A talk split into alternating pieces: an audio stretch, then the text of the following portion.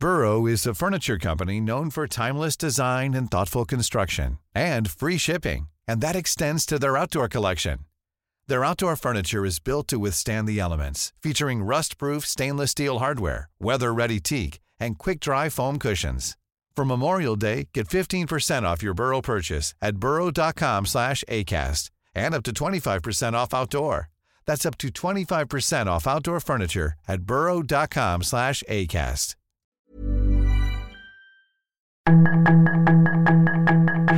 Tarde a tarde, lo que necesitas saber de forma ligera con un tono accesible. Solórzano, el referente informativo.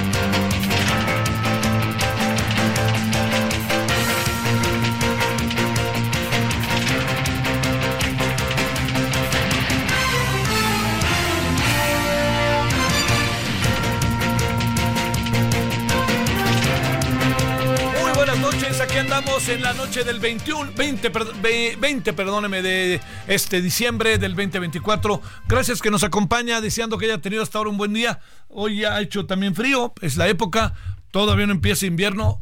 Hoy, hoy o mañana, hoy creo que es la noche más larga, ¿no? La noche es hoy o mañana, perdóname, no sé si es hoy o mañana, ahorita le digo bien. Pero lo que le quiero decir es que eh, deseamos que haya tenido hasta ahora un muy buen día y que tenga mejor noche todavía.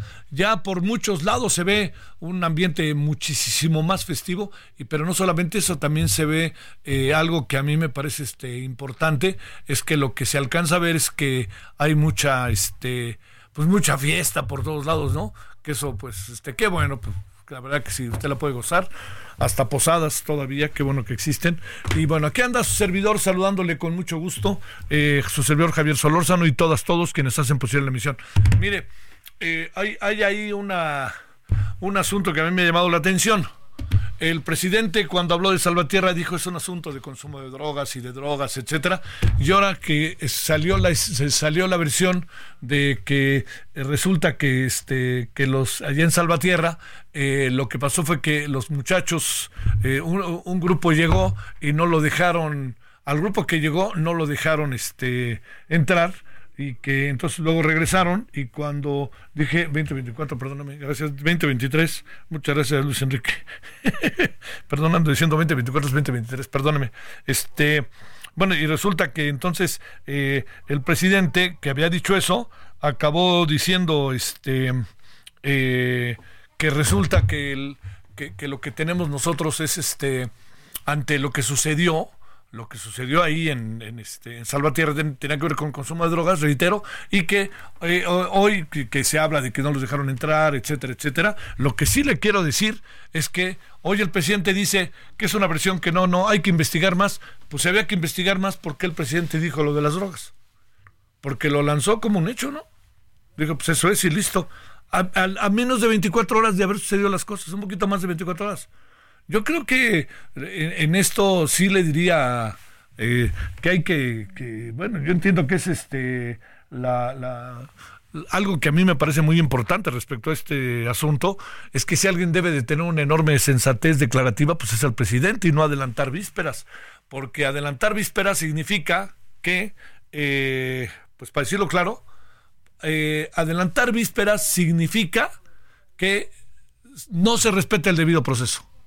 Entonces, lo que dijo el presidente respecto a eh, las drogas, que luego diga, no, lo que pasa es que fue una bronca en la puerta y que esto derivó, el presidente ahora dice, no, hay que investigar más, eh, hay que investigar más, porque eso no, no, no, merece más investigación. Pues investiguen más y entonces, con todo respeto, señor presidente, no nos diga que es un asunto de drogas, porque eso fue lo que se quedó como originalmente versión, como se quedó como versión en la cual no se ha rectificado el mismo asunto con los cinco, seis estudiantes de una universidad allí en Celaya, ¿no?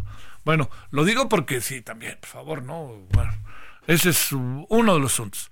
Mire, el otro de los asuntos que quisiera, antes de irnos con todos los temas del día, quisiera poner en la mesa para compartirlo, es, mire, la, elección del 2024, todos eh, vamos cayendo poco a poco en conciencia de que es una elección con una, de un gran significado. Yo le diría, tiene dos, tres significados que en este momento yo quisiera ah, este, destacar, pero tiene muchos significados. A mí me parece que uno de los más importantes, y a lo mejor no hemos caído en cuenta de lo que se trata, es que todo indica que la próxima, que México tendrá una presidenta.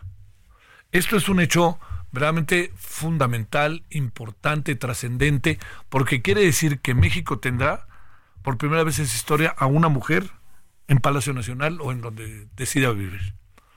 Ya sea eh, Claudia Sheinbaum, en ese orden están ahorita en aparición, y, o Xochitl Galvez. No creo que si el candidato de Movimiento Ciudadano, por ejemplo, fuera Dante Delgado, le alcance ni tantito. Yo creo que la figura, una tercera figura tendría que romper de una manera fenomenal para darle vuelta a las cosas. Este asunto está hoy entre Claudia Sheinbaum y entre Xochitl Galvez en ese orden. Entonces, quiero reiterar y decirlo una y otra y otra vez que ese es uno de los elementos más importantes. Segundo, que estamos ante la elección más grande de, la historia, por algo que yo diría que en, muchas cosas hay que valorar y entender. Una, una de las que a mí me parece más importante es el hecho de que estamos nosotros ante una circunstancia en que eh, los calendarios electorales, México es un país que vive mucho entre elecciones, entonces los calendarios electorales afortunadamente y con conciencia se han ido ajustando. Entonces se van ajustando, se van ajustando, se van ajustando, y entonces ya no tenemos elecciones, por ejemplo, tenemos nueve elecciones para gobernador, que es muy importante. Muchas y, las elecciones, todas las que tenemos para, obviamente, para la renovación del Congreso, eh, tanto en la Cámara Alta como en la Cámara Baja, pero también todas las elecciones que tenemos para presidencias municipales y las alcaldías, que eso es muy importante. Entonces se está tratando de juntar todo lo más que se pueda en una elección. ¿Para qué? Pues para que no estemos de elección en elección y para que también sepamos administrar nuestros recursos, nuestros procesos electorales, etcétera. Bueno, ese es el segundo asunto. Y el tercer asunto es que en las elecciones del 2018, el gobierno mexicano, el COI gobierno mexicano, le diría fue verdaderamente importante para el, presidente López Obrador, con el, candidato López Obrador, con lo que yo, con lo que todos luego llamamos para tener una especie de referente, el tsunami que causó. El tsunami que causó el hartazgo, producto del hartazgo del, PRI, del PRIAN, si usted quiere, eh, producto del hartazgo de la ciudadanía respecto a la política, la esperanza que abrigaba López Obrador, porque muchas propuestas que hacía López Obrador del todo no eran conscientes, no, no, no terminaban por ser conscientes en nuestra sociedad. Al final lo que pasó fue que ganó eh, López Obrador y López Obrador junto con su triunfo avasallador jaló muchos otros triunfos de personajes que en otras circunstancias nunca hubieran ganado. No nos hagamos, ¿no? Nunca. Pero no hubieran llegado ni a la esquina, que se lo digo, ¿eh? así. Pero bueno, López Obrador pues, es un fenómeno, no fue, es un fenómeno, y este fenómeno que significa López Obrador sumó una cantidad grandísima de personas que lo siguieron y junto con ello muchas candidaturas que no hubiera ganado, insisto, muchos de los que ganaron, pues el fenómeno López Obrador los jaló, ¿no? Y ahora todo el mundo anda que sí. Y, y también ¿eh? hubo gente que perdió, que perdió siguiendo a López Obrador eh, digamos, aquí en la Ciudad de México, algunas alcaldías dijeron, no, hombre, López Obrador, el tsunami, vamos a ganar, y no fue tan cierto, ¿eh? Claudia Sheinbaum sí jaló el, ganó ahí en buena medida por eso, pero Claudia Sheinbaum sí era un personaje conocido, un personaje importante, pero no era el gran personaje, ¿eh? ganó la Ciudad de México y también le diría, pues me parece que con cierta contundencia, pero todo derivado del fenómeno que está arriba, el de López Obrador. Y eso hasta dónde llegó, que es donde el presidente quería, el hoy presidente cuando en febrero del año pasado, en febrero del 2018, el presidente empezó a hablar, empezó a dejar casi a decir, ya olvídense que nosotros ganamos. Cuestión que, que, tenía mucho de cierto, ¿no? O sea, el presidente, el, López, el señor López Obrador ya iba, ya caminando y caminando y caminando, ganando, ganando, ganando. Y entonces en la batalla, el presidente con sensibilidad política dijo, vámonos al Congreso. Y entonces nos fuimos al Congreso y el presidente decía, tenemos que ganar el Congreso. Y ganó el Congreso, el presidente. Y ganó el Congreso y en estos primeros tres años de su gobierno, pues hizo muchas cosas. Muchas cosas, algunas de ellas este, que le permitieron la fortaleza de una nueva gobernabilidad, que así se mencionaba. Con todo eso ahí, con todo eso en las, este, con todo, con todo eso ahí de por medio, que a mí me parece que eso es lo, lo que echó a andar muchas, pero muchas, muchas cosas. Lo que acabó sucediendo en un segundo momento fue que eh, al ganar el Congreso, el presidente avanzó en sus reformas y se vino la elección del 2021. Y en la elección del 2021 pasaron, aparecieron nuevos escenarios. Se confirmó y ratificó que Morena estaba en el poder. Pero sobre todo, ojo con esto, oiga, ¿eh? en la Ciudad de México ya no ganaron como en el 2021 y el Congreso ya no lo ganaron como en el 2021. En algunos estados se sumó una cantidad de votos que para quien quiere, ¿eh? en contra de, a favor de la oposición. Entonces, cuando todo esto se lo, se lo planteo, yo le diría, con todo ese fenómeno puesto enfrente, este, eh, la batalla hoy, si usted se da cuenta, está planteándose, está planteándose eh, para, para algo que me parece muy relevante, muy, muy relevante, que es el hecho de que empieza a haber una conciencia entre oposición, de ciudadanos, todos, que donde está la batalla no ha ganado Claudia Sheinbaum, ¿eh? cuidado. Es evidente que lleva, este, tiene, hay un ánimo muy favorable hacia ella, pero la gran batalla dónde está, pues en el Congreso. Entonces, quien gane el Congreso va a ponerse con una, con una capacidad de maniobra infinita. Puede ganar el, el, Congreso eh, Morena y sus aliados de manera tan contundente como el 2018. Hay momentos en que parece que sí y hay momentos en que parece que no. Así le diría yo. Esto así funciona. Hay momentos y momentos.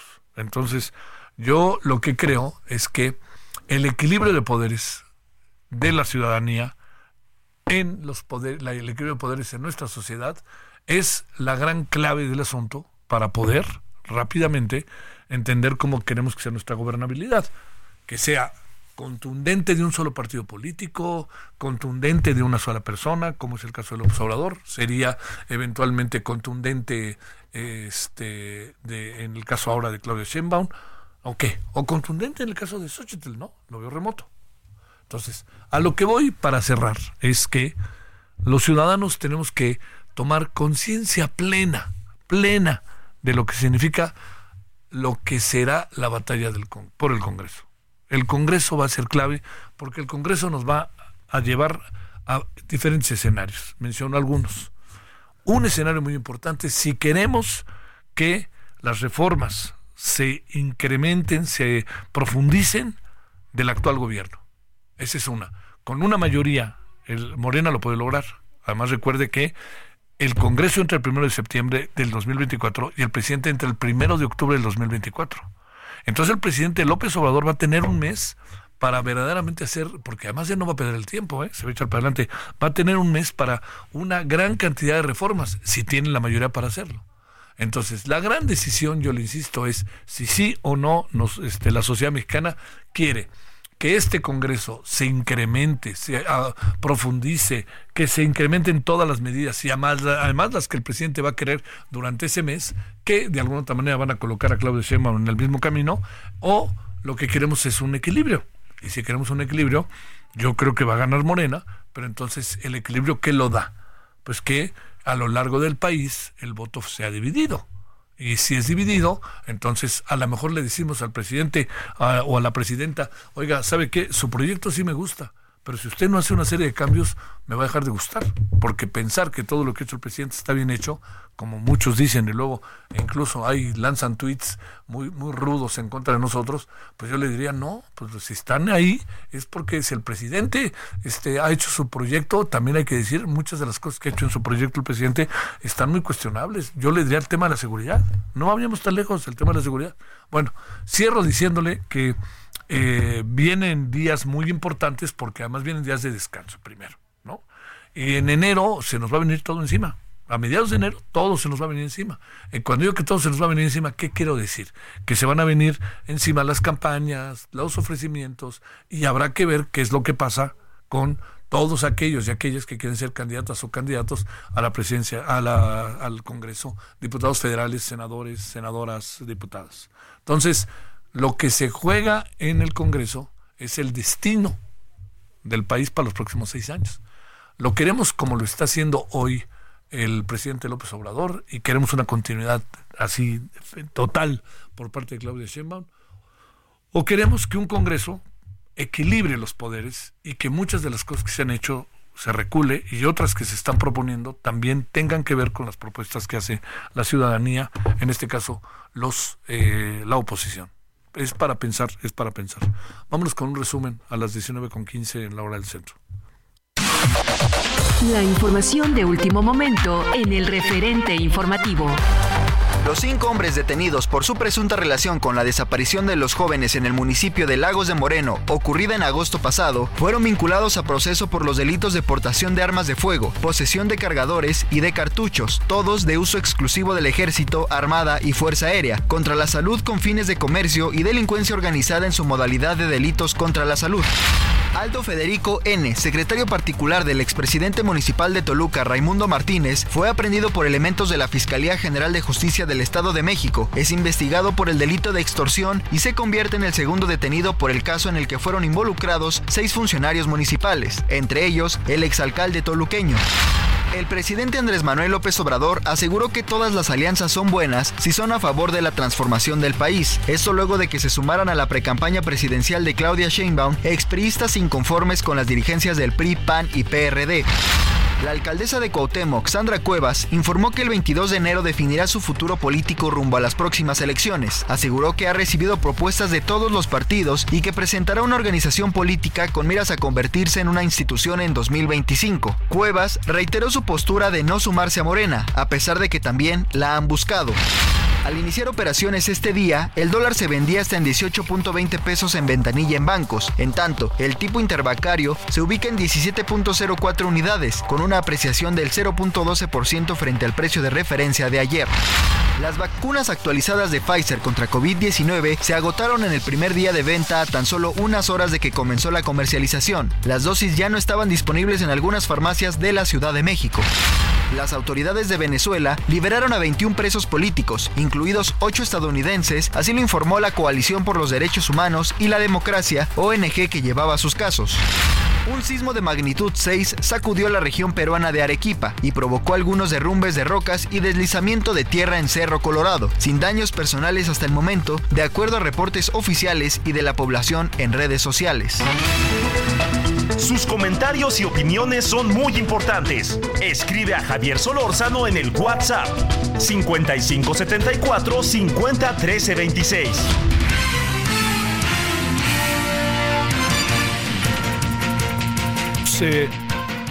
Carlos Silva López, activista social, presidente de la Fundación Tierra Negra. Allá está él en, Salvatierra, eh, Guanajuato. Querido Carlos, con enorme gusto te saludo y agradezco tu tiempo. ¿Cómo has estado? Buenas noches. Javier, muchas Muchas gracias por, por, el espacio, muy buenas noches. Bueno, pues estamos aquí consternados terminando esta movilización, este acto eh, que viene desde la sociedad civil, que es un llamado por parte de los padres de familia que perdieron a los hijos masacrados y pues la sociedad civil organizada que se sumó a este a este emotivo emotivo evento el día de hoy eh, con todo el respeto y, el amor y el cariño que, merecen los, los, los jóvenes que, ya no están con nosotros, ¿verdad? Oye, Carlos, eh, el presidente el lunes dijo que era un asunto que tenía que ver con drogas y hay una versión cada vez más acabada que las cosas se dieron debido a que hay un grupo que quiso entrar, no lo dejaron entrar y regresó en un afán vengativo y agresivo a atacar la posada. Esto exactamente, ¿qué, ¿qué, versión podemos tener y qué piensas de las versiones que se han soltado, Carlos, estando tú ahí? Mira, Javier, pues eh, es, es muy complicado. La verdad, Guanajuato ha estado en una crisis de violencia ya desde hace muchos años en ascenso. Es difícil poder decir eh, quién tiene la culpa, quién no. Eh, el tema de, de politizar la federación con el Estado, pues al final de cuentas los únicos afectados somos los municipios y las comunidades de Guanajuato. Entonces, pues realmente lo que queremos es que se haga pues justicia, lo que se busca es que cada, cada institución, cada orden de gobierno haga su trabajo, es lo que pedimos la ciudadanía. ¿Qué supones que pasó realmente para tener un punto de partida para la búsqueda de la justicia, Carlos? Mira, pues yo creo que ahí este, la violencia sobrepasada, donde cualquier grupo delictivo eh, están fuera de control, donde se les hace fácil entrar a una fiesta privada, y sentirse los dueños de las vidas de estos jóvenes. Es lo que te puedo decir. Creo que, que está la violencia fuera de control. Creo que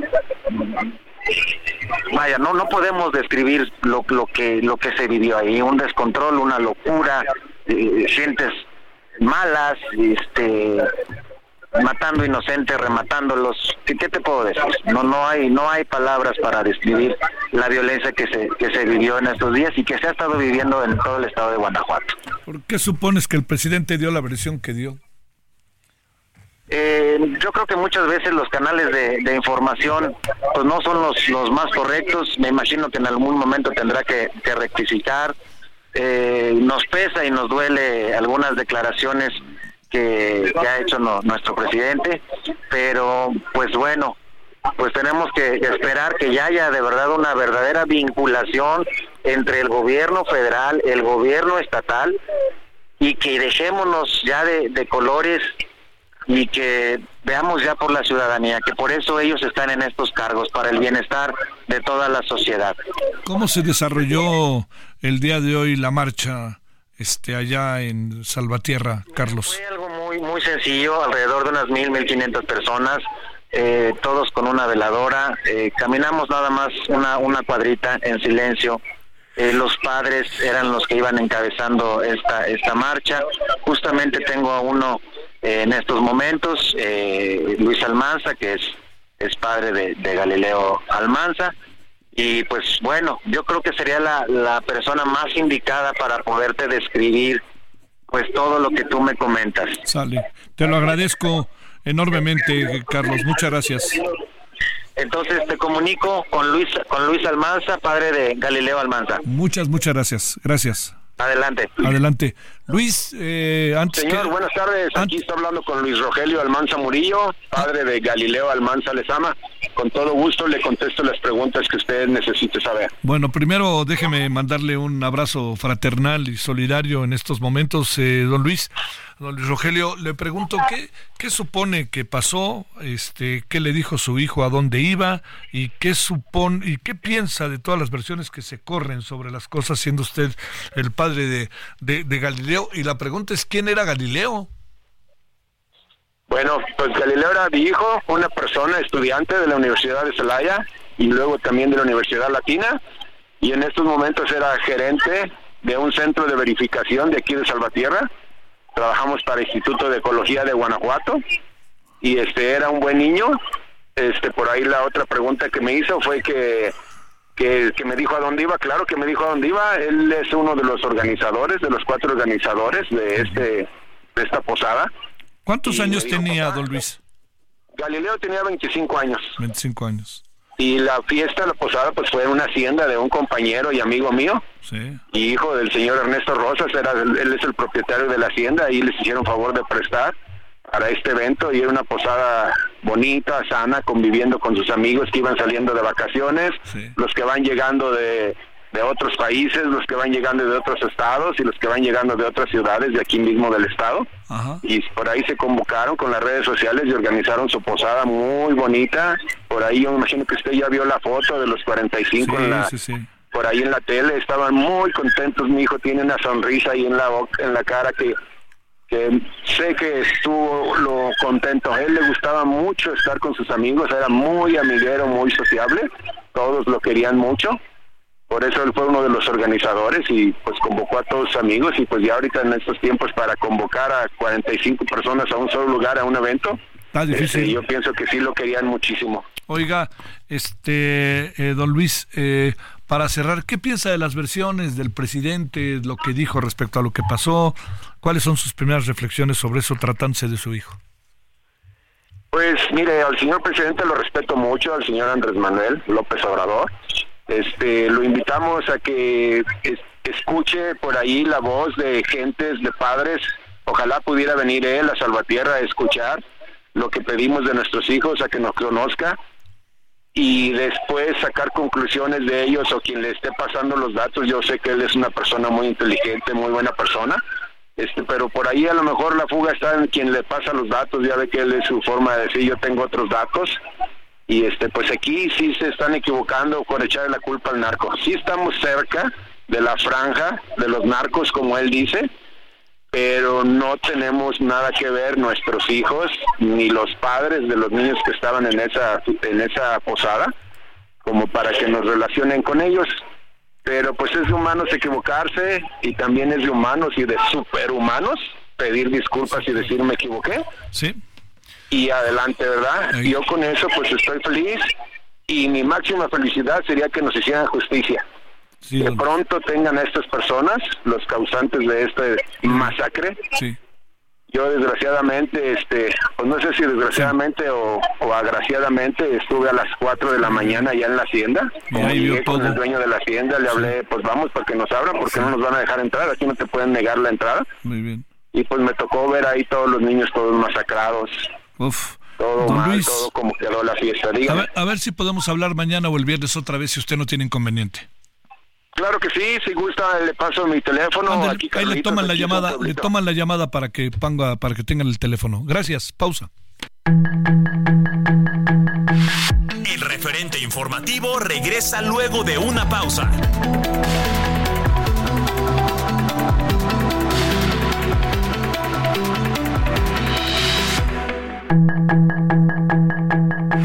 Estamos de regreso con el referente informativo.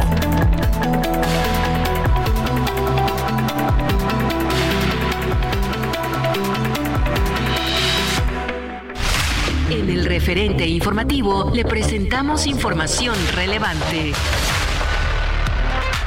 Cae otro colaborador de exalcalde de Toluca, Raimundo N. Sandra Cuevas definirá futuro político en enero.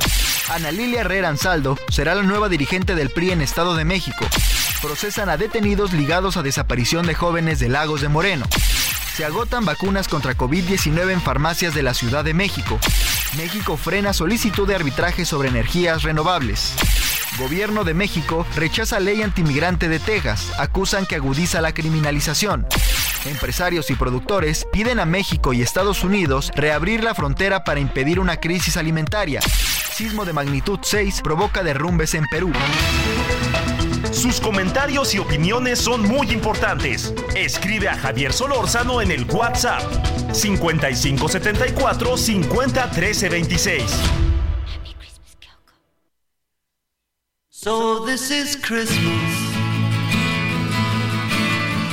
what have you done? Another year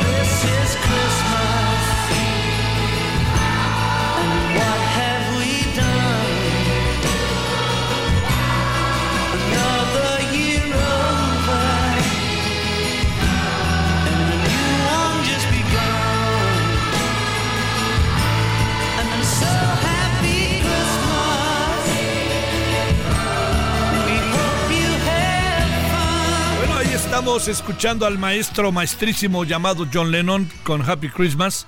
War is over, la guerra ha terminado, cuestión que como vimos ya no es así, pero que eh, adquirió todo esto mucha importancia por las formas en que hizo las cosas a lo largo de su carrera profesional. John Lennon, que parecía un hombre, bueno, siempre fue un hombre con tintes contestatarios. Oiga, reportan un sismo 1.6 de estos llamados microsismos con epicentro en la alcaldía Magdalena Contreras. Si usted lo sintió, pues recuerde 1.6 y están ahí. Ahorita nos explicaban las placas, se acomodaban, que no sé qué. Y bueno, sí, es 1.6. No se habla de ningún tipo de problema, pero sí de un susto, siempre. Bueno, vámonos a las 19.35, casi 36 en hora del centro.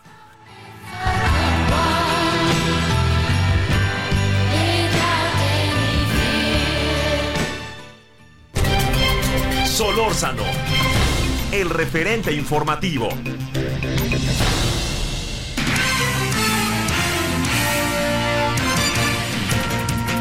Bueno, hay mucha gente que se fue a vacunar ¿eh? hoy pues, contra el COVID este, en las farmacias y muy bien, qué bueno que fue así. Recuerde que hay vacuna gratuita, ¿eh? También, eso no lo olvide. Usted sabrá si tiene más confianza con una, con otra, con otra, con una. Usted sabrá, pero recuerde que están estas dos opciones en nuestra sociedad. Gabriela Montejano es nuestra corresponsal en Guanajuato. Querida Gabriela, ¿cómo has estado? Muy buenas noches. Hola, ¿qué tal Javier? Muy buenas noches. Pues eh, con este esta situación y estos momentos que se han vivido en Guanajuato con la muerte de 11 jóvenes que fueron asesinados el pasado domingo en la hacienda de San José del Carmen. Hace apenas unos instantes concluyó esta marcha silenciosa que terminó eh, en un grito desbordado por justicia. Alrededor de 500 personas vestidas de blanco, con veladoras y con el nudo en la garganta aguantando en silencio, caminaron del jardín principal de Salvatierra a la explanada del Carmen para honrar la memoria de los 11 jóvenes asesinados el domingo pasado. Niños, adultos mayores, mujeres, hombres, familiares, amigos, caminaron sosteniendo algunas algunos de ellos las fotografías del familiar al que perdieron en un ataque en una fiesta. Nadie hablaba, todos guardando silencio durante la caminata, pero no se pudo sostener y el grito de justicia se levantó después del pase de lista. El padre de uno de ellos, de Galileo, eh, comenzó a mirar al cielo y a nombrar los once nombres, tres veces cada uno, y la gente en coro respondió presente. Escuchemos parte de esto. Antonio Sánchez. Presente. Antonio Sánchez. Presente. Marco López. Presente. Marco López. Presente. Marco López. Presente. Así mencionaron a Galileo Almanza, David Hernández, Irving Ruiz, Antonio Sánchez, Marco López, Emiliano Vargas, Héctor Almaraz, Talía Cornejo, Macarena Becerril, Alberto Ramírez, Juan Luis García, presentes todos.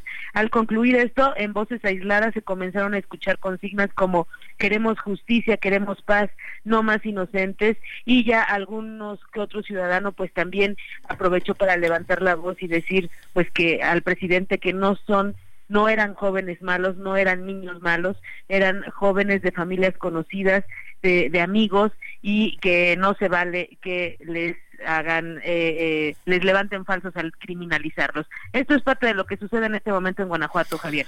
¿Qué hipótesis empiezan a prevalecer, eh, Gabriela, respecto a lo sucedido? Pues la, hasta ahorita la hipótesis que se ha seguido es el, el tema de que ha dicho la misma fiscalía de que eran sujetos armados que eh, salieron en diferencia con los organizadores de la fiesta porque estos no los dejaron quedarse ahí y fue cuando supuestamente regresaron con más personas y les dispararon. Eso es lo que se ha podido entender a través de lo que han dicho algunos testigos. Eh, las versiones de que estén vinculados con algún grupo criminal Formalmente no lo ha dicho la autoridad, formalmente solamente dijo el fiscal regional que se trataba de un grupo que opera en la zona, pero no se ha señalado incluso si es un grupo delincuencial, que por supuesto si tenían este tipo de armas pues deben serlo, pero la hipótesis en este momento pues es la que ha seguido la fiscalía y si exigen los ciudadanos pues que, que la fiscalía pronto dé con los responsables. Eh, la, la, ¿Cómo cayó la, la primera expresión, bueno, la expresión que dio el presidente para definir lo sucedido? Mal muy mal, incluso ahorita en la propia marcha la misma gente le reprochaba al presidente de la República, también le reprocharon al, presidente municipal y al, gobernador, ¿eh? pero en particular al presidente de la República le reprochaban pues que se les vincule a estos jóvenes como, como delincuentes y pues ellos, ah, además de la tragedia de perder a una familia, tienen que vivir con el, el, momento de que se les esté acusando de estar vinculados con alguna situación delictiva. Entonces no, la gente no lo, no lo ha tomado a bien eh, y al final de cuentas Javier, la gente en este momento en Guanajuato pues no le importa si es de, de, a quién me corresponde, ¿no? Si al gobierno municipal, al estatal o al federal, sin embargo, sí lo que exigen es, paz y tranquilidad. Incluso decían, no es posible que nos estemos refugiando en nuestros trabajos y en nuestras casas por el temor a poder a, salir ante situaciones como las que se vivió el domingo pasado. Oye, este, eh, a ver, eh, ¿cómo se ve desde dentro? Porque, digamos, luego escuchas a algunos eh, periodistas, colegas tuyos, que acaban echándole más la culpa hacia el hacia, digamos, al, al, propio gobierno estatal, ¿me entiendes? Pero, ¿qué, ¿qué podríamos decir sobre eso? Pues eh, mira, creo que eh, la coordinación de la que se habla y de la que se dice, pues eh, políticamente el gobernador ha tratado de ser correcto y, mantener esa coordinación con el gobierno federal. Pero lo cierto es que no hay la coordinación de la que se habla. De pronto los municipios han tenido que eh, enfrentarse a situaciones del crimen organizado pues bastante graves y la verdad la, situación de las fuerzas federales pues no se refleja como un actuar realmente eh, importante, ¿no? Que esté influyendo en la paz del pueblo. Vemos que llegan y nos anuncian que llegan elementos de la Sedena, que llegan más a patrullar las, las regiones. Cada que sucede algo de alto impacto llegan o mandan eh, al ejército, pero ya duran unos días y se van. Están desfilando por la zona. Yo eso te lo comento porque me toca verlo, ¿no? Eh, en la parte de, de a quién achacarle el problema me parece que sí es una, una situación de coordinación, aunque, aunque hablen que no, eh, que, que sí la hay, que hay rompimiento, sí hay un rompimiento entre el gobierno federal y el gobierno estatal y al final de cuentas creo que eso se refleja en, en el actuar de las autoridades en materia de, de seguridad. Me parece que es una si se trata de hacer responsables a alguien, pues es responsable de todos, ¿no? De los dos, porque, porque deben eh, de dar resultados a las, a las personas que te digo, hoy en día a los guanajuatenses no nos interesa quién esté eh, quién deba hacerlo, pero lo que sí queremos es, paz, ¿no? Porque sí es mucha la, la situación y pues la muerte de jóvenes también eh, es otro aspecto que, que hoy ha venido a sacudir y de mujeres, ¿eh? En este momento hablamos de jóvenes, pero también ha habido muchos casos de mujeres que han sido asesinadas, entonces bueno, pues lamentable eh, el entorno que se vive en este momento. Oye, y por último, para, para cerrar, este, eh, digamos, la, la, la, el problema es que como en el caso de Celaya también da la impresión de que el presidente no sé si quiere dar una narrativa de lo que pasa o se precipita o no tiene la información o quiere dejar establecido cómo él ve las cosas independientemente de la forma en que se dieron, ¿no? Pues sí, eh, la verdad es que las declaraciones del presidente incluso han hecho que, que algunos eh, eh, levanten la voz, como el propio alcalde de Celaya, que decía la semana pasada o antepasada que decía pues que el, presidente de la República también debe hacer lo propio o ponerse las pilas, dijo hace unos días, debe ponerse las pilas en el tema de seguridad. No se atrevían a levantarle la voz al, presidente de la República, pero pues me parece que estas situaciones que han sucedido pues han hecho pues que tengan que incluso desmentirlo, ¿no? Desmentir que están con el crimen o desmentir que es una u otro una, otro tema, pero pues eh, la, la, situación de la falta de información también ha, arrojado pues toda esta serie de situaciones que lo, que dice el presidente pues es es tomado con la seriedad de un presidente y tampoco hay información por parte de la fiscalía oportuna o con errores, ¿no? Que primero son un número de muertos y después la corrigen y dicen que es otro número de muertos. Entonces toda esa situación abona para el ruido que hay en torno a, al tema de la responsabilidad por los homicidios.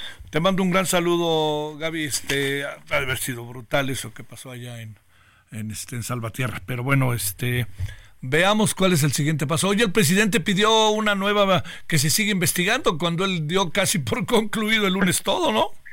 Sí, hoy dijo que, que no hay, que la versión no es contundente, pero lo dice Javier después de que la fiscalía informa sobre este asunto de que supuestamente eh, los sujetos se fueron y regresaron a la fiesta.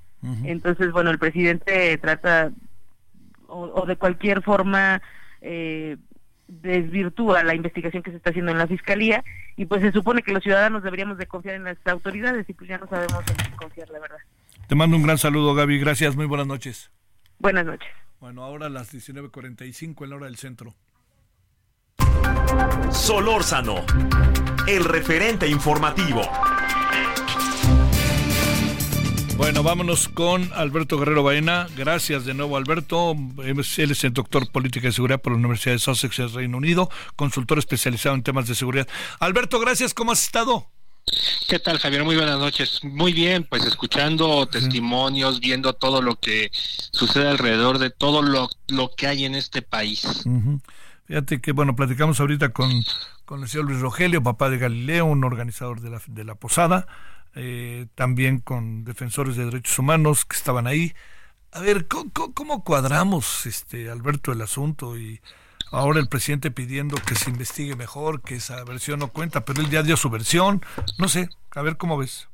Yo creo que todo el encuadre que se le está dando desde la parte del gobierno federal es un encuadre eh, adecuado a su propia narrativa, lo que él intenta hacerle ver a la población de qué sucede, por ejemplo, tratando de enclavar un discurso como que la Fiscalía General del Estado de Guanajuato, que si el titular tiene mucho tiempo ya trabajando, que, que si tiene un, un poder más allá que el propio gobernador. Y sin duda al parecer este el tema pues se ha tratado de meter en esa arista cuando la realidad de las cosas es que todo tendríamos que estarlo fijando desde una parte procesal, quitándole todo el morbo que se ha hecho alrededor de este de esta masacre, porque tenemos que señalar que fue una masacre brutal y que sin duda nos revela lo que lo que nosotros hemos visto, ¿no? La falta de entendimiento por parte de las autoridades, la propia Fiscalía de Guanajuato tratando de buscar y elaborar hipótesis alrededor de lo que sucede, tomando en cuenta los hechos previos que se han venido señalando, el caso concreto de Celaya, lo que ha venido sucediendo en carreteras en Guanajuato, todo ese corredor que hay este en, en Salvatierra. Por el otro lado, por ejemplo, yo escuchando testimonios de gente que que es muy que fue muy cercana a los este, a, las personas que fallecieron que por ejemplo que viven en Morelia y que sin duda me han comentado que pues eran personas que no tenían ningún nexo con, con personas que, que pudieran tener alguna situación ligada al crimen organizado, que sin duda eran personas que celebraban un fin de año y que pues al final de cuentas el tema se ha venido señalando como una situación de invasión a la a, una, una fiesta en particular, pero que te habla precisamente de cómo es que los, este, eh, pues más allá de que sean gente del grupo de, de crimen organizado, son personas que intentan hacer valer sus reglas por encima de la convivencia normal de los seres humanos. Oye, eh, a ver, eh, digamos, ¿cómo entender esto que el presidente propone? Nos dice, esta versión hay que investigar más, no puede ser, pero él de alguna manera ya había dado una versión de las cosas el mismo lunes.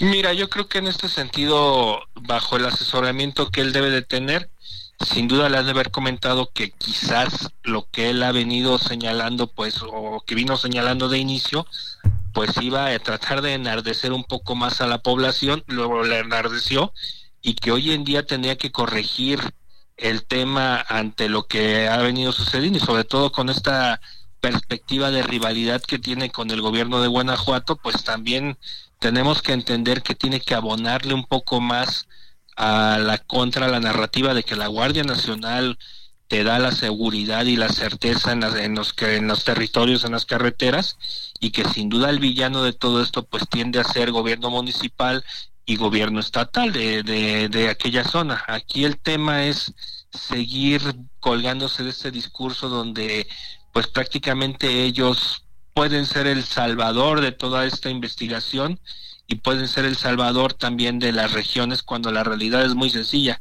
Los elementos de la Guardia Nacional llegan, están una semana y después prácticamente se retiran porque al final de cuentas este efecto cucaracha de los delincuentes pues sin duda se establecen en un espacio y después al llegar el ejército se, se, se repliegan a otro y así va a suceder en todas las partes del país, Javier. ¿No fue de nuevo muy precipitado por parte del presidente lanzar una versión como la que lanzó? Yo creo que sin duda, Javier. El, eh, el problema de todo es que, pues, al tratar de lanzar estas este, narrativas donde, pues, prácticamente ellos se ponen como el lado bueno de la operatividad de seguridad, sin duda te deja mucho que desear el tema de la información que tiene y por el otro lado, tristemente, pues, eh, nos da un golpe de realidad las investigaciones que se llevan a cabo en el momento, en el lugar, utilizando todos los elementos de la escena del crimen y que sin duda, por ejemplo, yo no en estos momentos yo no me pondría a cuestionar lo que ahorita ya lleve procesado la Fiscalía General de Guanajuato derivado de que pues si están siguiendo los protocolos de manera correcta, tampoco ellos pueden soltar una versión hasta que no concluya la investigación, porque al final sería seguir utilizando esa misma narrativa, el jugar con, con, la, con la investigación, el soltar elementos a, la desinsusto, cuando tienes que hilar todo y poder llegar a la conclusión de este caso. ¿En qué, hacia dónde iremos? Fíjate, además ahorita hablando con alguno de los padres de los muchachos, eh, Rogelio Almanza, eh, papá de Galileo, que fue uno de los organizadores, por cierto, de la fiesta, eh, la pregunta que, que, yo le hacía, bueno, y la versión del presidente, y, la verdad era, me, impresiona, no, pues es que el presidente a lo mejor no le han informado bien, este, nuestro presidente, pues sería bueno que viniera para que viera que no es así, o sea, hay una, no hay una actitud antipresidencial como la, la que ha surgido tan fuerte en, en este en Guerrero, ¿eh? pero acá como que digamos dicen, bueno, pues a lo mejor el presidente no está bien informado, ¿no? Este, a lo mejor no sabe muy bien lo que pasa y que queremos contarle qué pasa, cosas de ese tipo, ¿eh? Mira, yo creo que todavía tratando de calmar un poco el encono que debe de sentir esas familias y es muy entendible su situación, tampoco quieren echarse encima todo el aparato gubernamental del estado abonándole más a esta este a esta narrativa de, de victimización. Entonces pues sin duda ellos pues tratando de, de entender desde la visión humana el dolor que tienen, pues buscan atenuar sus declaraciones, buscan calmar estas cosas, pero al final de cuentas eh, a ver, por ahí algo pasó. Este, estamos hablando con Alberto Guerrero de la manifestación de esta tarde. Se habla de 500 personas, otras hablan de mil personas, pero más o menos oscila entre 500 y mil personas las que se manifestaron en Salvatierra. Este, ¿Estamos o no? ¿Ahí me escuchas, Alberto? Sí, claro. Sí, nos perdimos cuando estabas diciendo que la gente en buena medida está pues también tratando de, de, de este, de, de, de coadyuvar, ¿no? De crear un ambiente favorable. Sobre todo, mira, la búsqueda de ambientes seguros y tomando en cuenta este tipo de cosas que están sucediendo en Guanajuato, sobre todo este ambiente de solidaridad que han creado alrededor de, esta masacre, sin duda te habla quizás de una comunidad violentada, por ejemplo, jóvenes que tienen que salir de sus localidades, porque se habla precisamente de que era una fiesta no solamente de fin de año, sino también de despedida de muchos de los jóvenes que que tienen que salir fuera de Salvatierra a, buscar su educación. Entonces, pues te habla de una camaradería, inclusive, como te lo digo, o sea, yo conozco gente en Morelia que conoció a la, a ver, que conozco gente en Morelia que creció. A ver, ahí eh, nomás para que cerremos ya la conversación, Alberto. Nos quedamos en... adelante, Alberto. Sí, que creció alrededor de estas familias y que sin duda saben perfectamente que son gente de bien, gente común y corriente como todos nosotros. El grave problema es todo lo que ha venido sucediendo alrededor de estos problemas, Javier. Sí. Te mando un gran saludo, Alberto. Muy buenas noches. Buenas noches, Javier. Muchas gracias. Wow, wow, wow. Bueno, aquí dejamos Salvatierra momentáneamente y vamos a la pausa. Vamos a la pausa y vamos a hablar de otros dolores de cabeza que traemos, por ejemplo, Acapulco. ¿Y cómo fue, cómo estuvo el primer día de la vacuna del COVID? Que no estuvo nada mal, estuvo bien, mucha gente se formó. Este, habrá que conocer los motivos por los cuales la gente optó por esta vacuna y no por la otra, ¿no? Porque una gran cantidad de personas optaron por la otra vacuna y no por esta, aunque no hubiera llegado, optaron por la otra. Pausa. El referente informativo regresa luego de una pausa.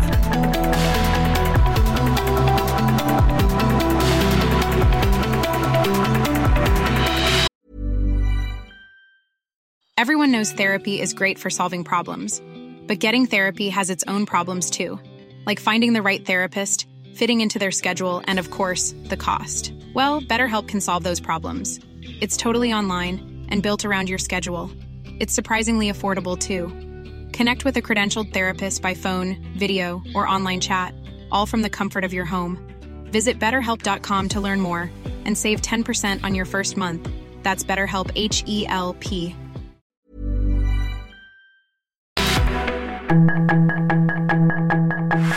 Estamos de regreso con el referente informativo.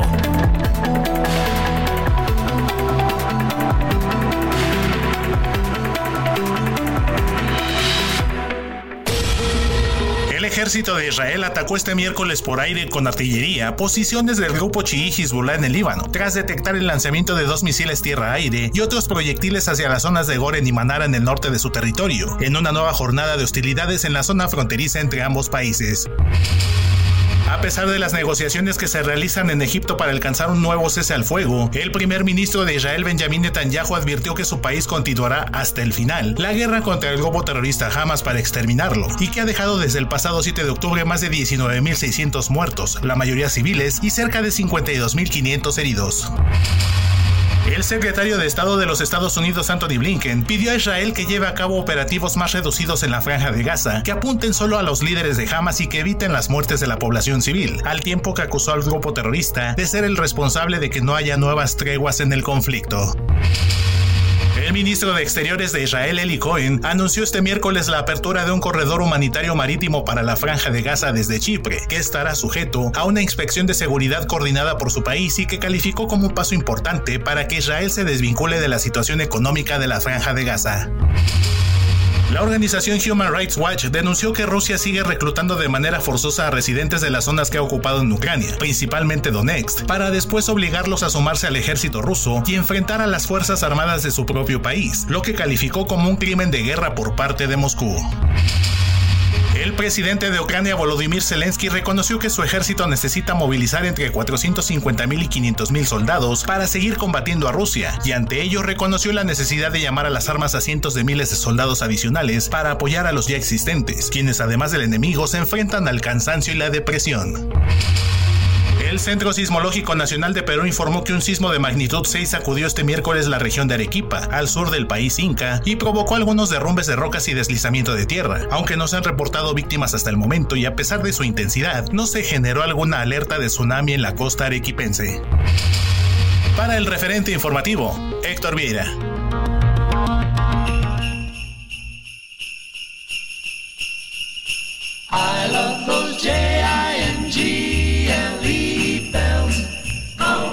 Those holiday J-I-N-G-L-E bells. Oh, those happy J-I-N-G-L-E B-E-double-L-S. I love those J-I-N-G-L-E bells. Oh, Jingle bells, jingle bells, jingle all the way. Oh, what fun it is to ride in a one horse open sleigh. Jingle bells, jingle bells, jingle all the way. Oh, what fun it is to ride in a one horse open sleigh. Dashing through the snow Rudolph. in a one horse open sleigh. today, O'er the fields we go, Rudolph. laughing all the way. Today, bells on bobtail ring, making our spirits bright. Fun it is to ride and sing a sleighing song tonight.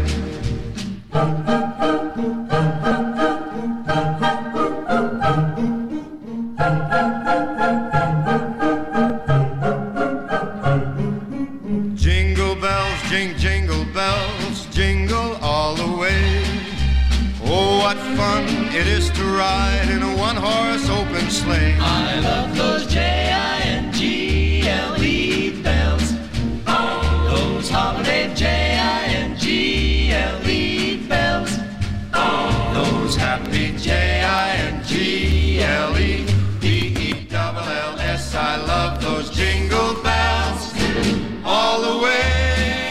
Ahí estamos con Frank Sinatra, Frankie Boy, como le decían, Jingle Bell, a ver qué le parece esta versión, que este, que pues es muy típica navideña y la voz inconfundible, en verdad, inconfundible de Frank Sinatra. Fun it is to ride in a one horse open sleigh. Jingle bells, jingle bells, jingle all the way. Oh, what fun it is to ride in a one horse open sleigh. Solórzano, el referente informativo. Mire, me, me hace el favor de enviarme Isaías, a ver, candidaturas únicas de 11 estados al Senado. ¿Sale? Que ahorita ahorita le digo. Son, sigamos siendo historia, Morena, 11 precandidaturas únicas al Senado de la República en 11 entidades de la República, sí, en 11 entidades, del, entidades federativas, para leerle preciso. Ahí le van.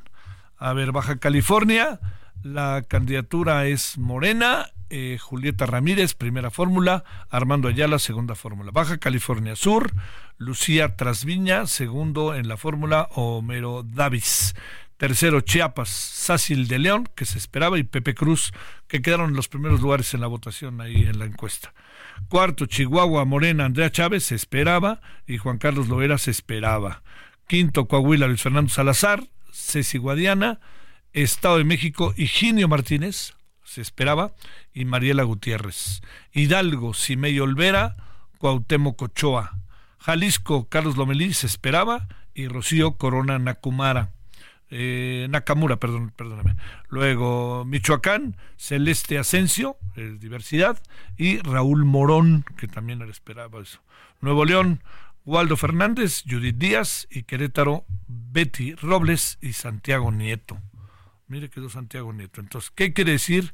El Senado de la República están en la primera fórmula y la segunda fórmula los que son los candidatos de Morena, dados a conocer este día para que usted sepa ahí por dónde va Morena en lo que corresponde a sus candidaturas, ¿no? A ver qué, a ver, a ver, a ver si hay algo más al respecto. No, ahí está.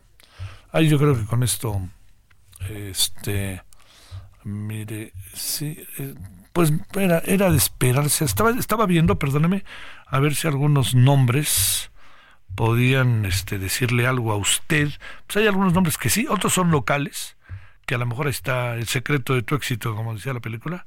Pero bueno, ahí estamos. Vámonos a las 20.7 en la hora del centro. Andrés Castañeda, coordinador de causa de causas de salud y bienestar de nosotros, nosotros, ¿no? Es este eh, una organización muy importante a la cual su servidor pertenece. Y Andrés, te saludo con mucho gusto. ¿Cómo has estado?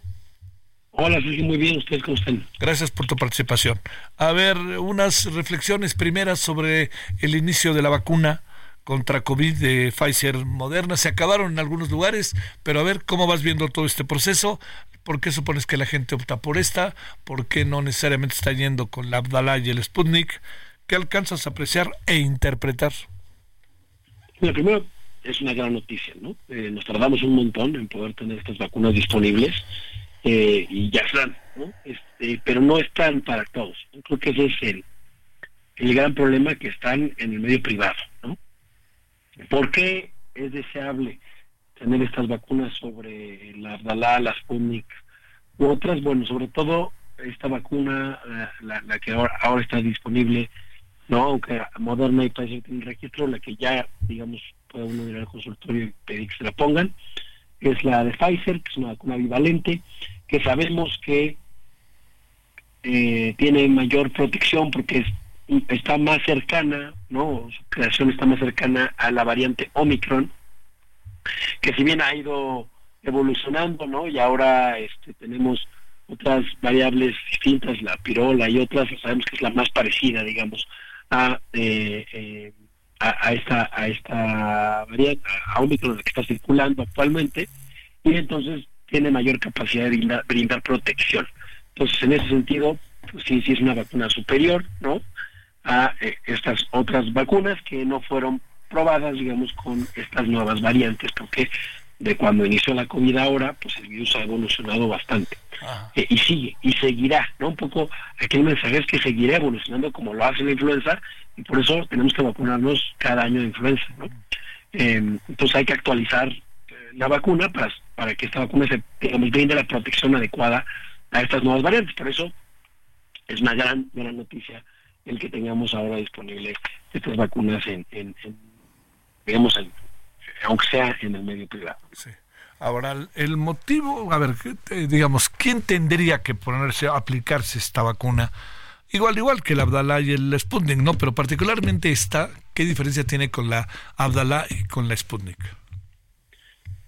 Eh, a ver, ju- justo esto que te decía, ¿no? Tiene esta mayor capacidad de protección porque desde su diseño se parece más a las variantes más actualizadas. Muy bien. Pero eh, la, la, la gran desventaja de la Sputnik y de la Abdala es que se diseñaron, ¿no? ¿no? Se crearon se probaron con estas variantes más viejas.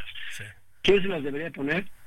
Pues mira, ¿cuál es la mejor vacuna la que tenga uno disponible? ¿no? Entonces, creo que hay que seguirse vacunando, aunque si bien la Pfizer es una mejor vacuna, si no tengo acceso a la Pfizer y tengo acceso a la Abdala o a la Sputnik, pues hay que ponérnosla, ¿no? Este, aunque, digamos, la protección pueda ser un poco menor, pues mejor, poquito es mejor que nada, ¿no? Digamos. Este, también hay que decirlo, ninguna, ni la Pfizer, tiene una protección total. Entonces, no hay que eh, dejar el resto de las medidas. Tenemos que seguir utilizando cubrebocas en espacios cerrados. Si estamos enfermos, así como escuchas mi voz, ¿no? Pues tratar de no salir a espacios este, concurridos, ¿no? Para no diseminar el virus. Eh, eh, cuando hay una reunión, pues tratar de cuidar muchísimo la ventilación, ¿no? Igual en el transporte público, si podemos, pedir que se abran las ventanas, en el metro, abrir las ventanas, etcétera. Eso ayuda eh, a, a reducir el riesgo de contagio, ¿no? Eh, y estar nosotros bien físicamente, comer bien, dormir bien, cuidarnos, eso también ayuda a protegernos. ¿Quiénes deberían vacunarse? Pues todos y todas. Con más urgencia quienes viven con factores de riesgo o quienes están en los extremos de la vida. Este, todavía no hay una vacuna para los muy pequeños, pero la Pfizer ya se puede aplicar en niños de 5 a 11 años, entonces eso también es una buena noticia. Y eh, las personas que tengan 60 o más, también es buena idea eh, aplicarse una vacuna porque pues porque hay un poco más riesgo de tener complicaciones graves si nos da COVID o cualquier enfermedad respiratoria, eso también aplica para, Para otras, sí. Oye, ¿cuánto, digamos, este, las personas mayores, como sería mi caso, ¿no? O las personas que por primer, que ya se han vacunado en tres ocasiones, eh, ¿vale la pena vacunarse una cuarta ocasión? Eh, y lo diría, entiendo que a lo mejor las de riesgo, ¿no? Pero en general para la población, y te diría, ¿qué le decimos a los padres y madres de familia que tienen sus hijos pues, arriba de seis años, por ejemplo, cinco o seis años? Ahí que estas dos eh, variables, ¿qué pensar, este Andrés? Mira, eh, la vacuna de refuerzo, o sea, si no se han aplicado la bivalente, vale la pena aplicarse, ¿no? Eh, o sea, en primera instancia, no es una, es una broma. Si ya se aplicaron la, bivalente por algún motivo, si fueron Estados Unidos, si ya se aplicaron, etcétera, pues ya no tiene tanto caso. Cada cuándo tendremos que estarnos aplicando, todavía no sabemos, ¿no? Lo cierto es que todavía las recomendaciones no son claras, necesitamos más información eh, para poder saber si va a ser una vacuna que se va, se va a tener que estar aplicando cada año, si va a haber que actualizarla, etcétera. Eso es algo que tendremos que estar analizando con el tiempo. Lo que sí sabemos hoy es que si no se han aplicado la vacuna bivalente, vale la pena aplicársela. ¿Qué tanta ventaja te confiere si yo ya tengo tres vacunas aplicarme, por ejemplo, la Abdala o la Sputnik? Pues tampoco lo sabemos, pero si no se le han aplicado, aplíquensela, ¿no? O sea, como refuerzo, eh, no, no se pierde nada, ¿no? Eh, y, y, y, y vaya, al final, lo que sabemos muy bien es que las vacunas fue lo que nos sacó tan rápido de, de esta pandemia tan, tan tremenda, ¿no? si nos comparamos, por ejemplo, con, con la crisis que hubo con la influenza eh, eh, española, ¿no? Esta, esta influenza eh, que, que pasó, que pegó a principios del siglo XX.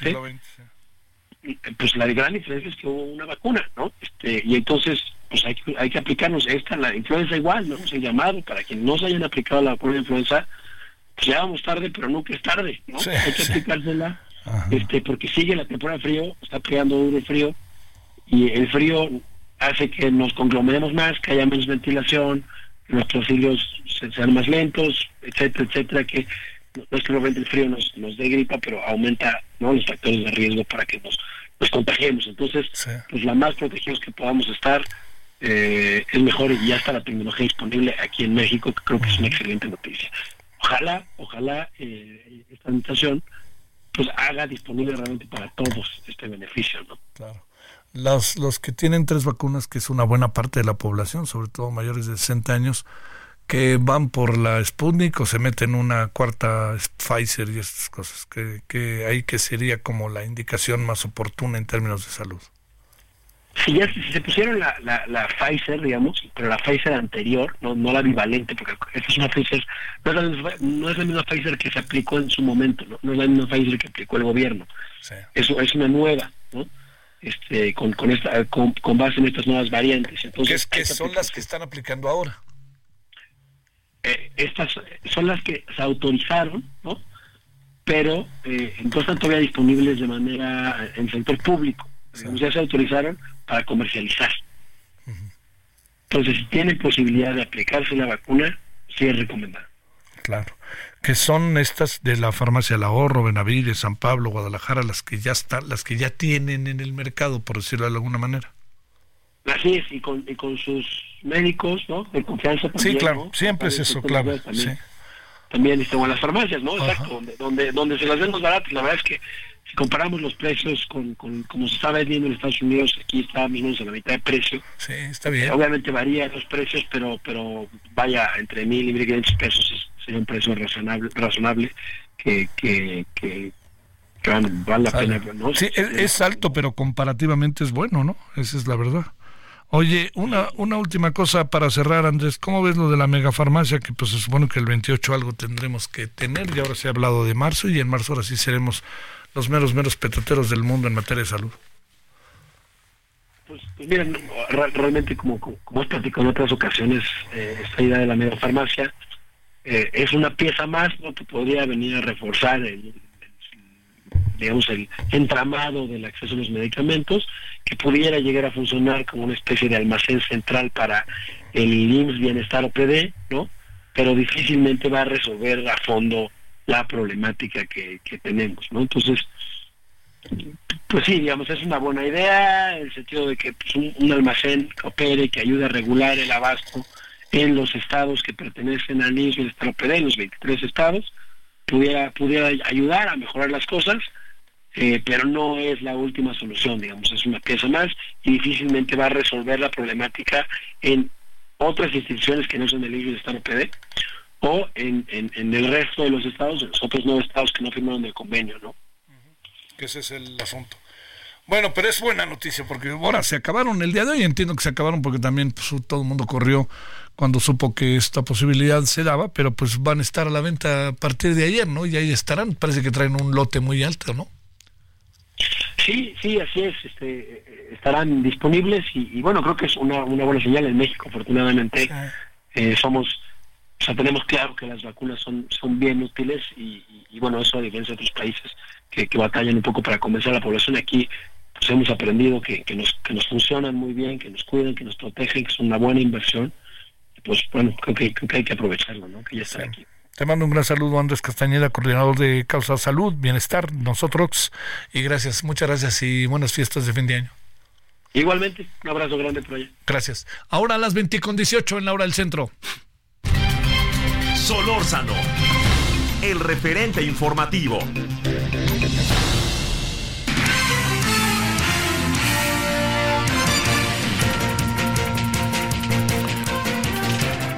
Bueno, ahí están todas las indicaciones médicas, pero mire, también vamos a, dejar las cosas en perspectiva. Eh, digamos, uno habla con doctores afamados, reconocidos, importantes, pero por favor, el mejor doctor es el suyo, ¿eh? Y a ese pregúntele, tócale la puerta y dígame, a ver, ¿le pongo a mis hijos, no le pongo a mis hijos, etcétera, etcétera? Eh, el tema ahora está en qué hacer con la con las vacunas, con el buen número de vacunas que están ahí a la, a la vista, que son la Abdalá, que es la Sputnik, y está la Pfizer, ¿no? Entonces, para que usted ponga, eh, digamos, pues, se ponga eh, eh, a las vivas y vea qué es lo que conviene. Eh, recuerde que la, la, la- las vacunas contra el COVID, e incluso las, con, las vacunas contra la influencia, en algún sentido nos afectan, ¿no? Digo, yo me puse la vacuna eh, contra la influenza y tardaron cuatro o cinco días en- y me empecé a sentir medio mal, ¿no? Y son las secuelas, el brazo duele un rato, etcétera. Con el COVID, acuérdese que en algunos casos era muy, muy fuerte, ¿no? La reacción inmediata. Pero esto también se va atenuando en la medida en que van mejorando las vacunas. Pero también cada cuerpo es diferente. A mí no me hizo mucho, ahora sí que mucho asunto las de la segunda y la tercera del COVID, pero conozco gente que la tercera del COVID sí le pegó y la primera no le pegó, ¿no? Entonces, ahí sí, cada cuerpo, arréglese usted con el suyo, ¿no? Bueno, vámonos hasta el Estado de México, Gerardo García. Cuéntanos qué pasa por allá, Gerardo, ¿cómo te va? Además de las muchas tragedias que por ahí se suscitan. Adelante. Hola, ¿qué tal? Muy buenas noches, eh, Javier, y también a todo el auditorio. Eh, ahora tocando el tema político, a escasos eh, dos semanas del arranque formal del proceso electoral del, del 2 de junio, la dirigencia nacional del PRI nombró a, un- a- a una nueva en el Estado de México, encabezada por Ana Lilia Herrera Ansaldo, diputada federal, quien afirmó que irá por la unidad de la militancia y por las causas de la ciudadanía. El dirigente nacional del PRI, Alejandro Moreno Cárdenas, formalizó el nombramiento en sustitución de Eric Sevilla Montes de Oca, quien concluyó su periodo estatutario en dicho cargo partidista el 29 de noviembre, es decir, que venía ya alargando ese periodo. Herrera Ansaldo llega como presidenta acompañada como secretario general del partido del PRI mexiquense de Alejandro Castro Hernández. Moreno Cárdenas expresó el éxito a la nueva dirigencia y confió en que para dar resultados pondrán su empeño, experiencia y también eh, sus capacidades. En redes sociales también Herrera Ansaldo aspiró eh, precisamente a que se logre esta unidad y también comprometerse con las causas de los mexiquenses y tras estos movimientos también eh, la dirigencia nacional también premió a Eric Sevilla Montes de Oca, quien fue nombrado como secretario adjunto a la presidencia del PRI nacional. Así es como vienen ya los cambios a unos eh, días de que inicie ya formalmente el proceso electoral, lo que les tenemos que reportar desde el Estado de México. Bueno, premiaron a Ana Lilia, pero te diría algo, Gerardo, levantar eso que parece cadáver está rudo, ¿no? Está complicado, el escenario precisamente eh, viene a renovarse estas 125 alcaldías, las 75 diputaciones, lo que es primordial para mm, los partidos de oposición. Eh, precisamente es tener eh, ser contrapeso en el Congreso local, ganar la mayoría de diputaciones de las curules, precisamente para ahí empezar las negociaciones, pero también tener representación en estos municipios emblemáticos, los de mayor eh, población, principalmente en el Valle de México, pero también en el Valle de Toluca, aunque también en esta región se avisora un poco complicado ante estos casos que ya hemos hablado de los alcaldes perseguidos por la justicia, el de Toluca, el de Santiago de Tengistenco, también hay señalamientos por el tema del Moloya de Juárez y que eso lo van a saber capitalizar desde la dirigencia de Morena, desde el gobierno que ya son con eh, la maestra Delfina Gómez Álvarez, hoy gobernadora del Estado de México. Oye, ¿alguna novedad en el tema Texcaltitlán o no tenemos todavía nada, Gerardo? No, solamente lo que ya habíamos reportado en el tema en cuanto a las detonaciones de estas 10 alertas de búsqueda de estas personas, de los nueve integrantes de la familia Huicochea y del otro joven de nombre Germán, pero hasta ahí, hasta este momento no, permanece la seguridad del despliegue de más de mil elementos del Ejército, la Guardia Nacional y la Policía Estatal. De ese tema no se ha movido eh, por el momento algo nuevo que se tenga y se ha cumplido la palabra de tener tranquilidad, paz y seguridad como lo demandaron la comunidad que se enfrentó al crimen organizado. Bueno, bueno, bueno, a ver qué pasa. Sale, gracias, Gerardo. Buenas noches, Javier. Bueno, fíjese, se, se mueven los partidos. No sé qué piensa usted de los periodistas que se fueron por ahí a, a Morena.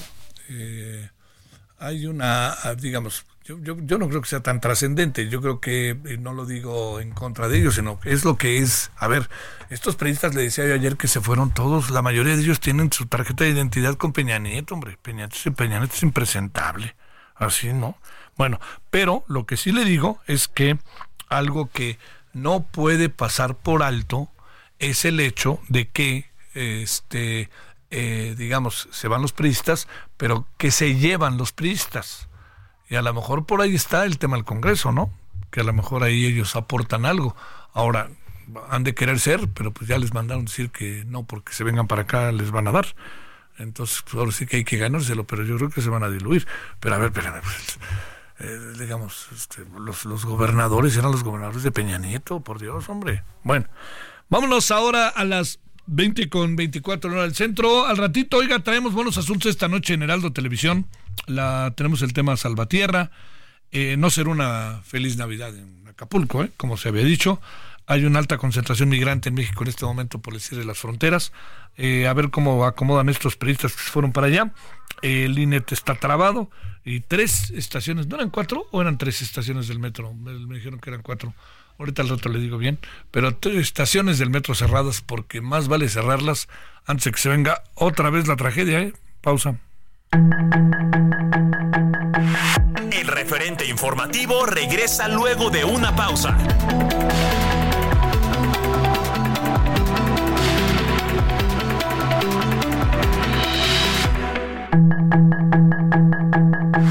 Estamos de regreso con el referente informativo.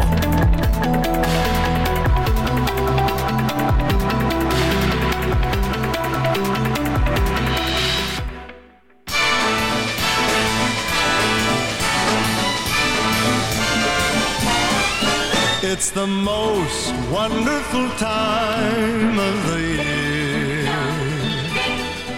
With the kids jingle belling and everyone telling you be of good cheer.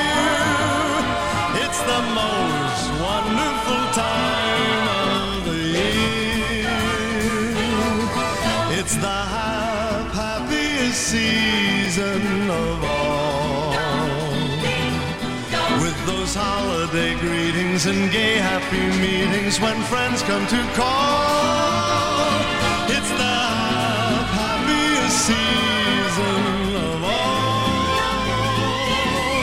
There'll be parties for hosting, marshmallows for toasting, and caroling out in the snow. There'll be scary ghost stories and tales of the glories of Christmases long, long ago. It's the most wonderful time of the Much mistletoeing and hearts will be glowing when loved ones are near. It's the most wonderful time of the Bueno, esta es la época más maravillosa del año, o el tiempo más maravilloso del año. Andy Williams, que fue muy famoso, ¿eh? muy, muy famoso mucho tiempo por las cosas que ponía, proponía de música. Un poco a la par, pero escalones abajo de personajes como Frank Sinatra, ¿no? Este, y además de otro corte, ¿no? Pero voz muy, bueno, fue muy famoso. Y estamos ya quitándonos los caretas, ¿no? Es Navidad. 2032. wonderful time of the year.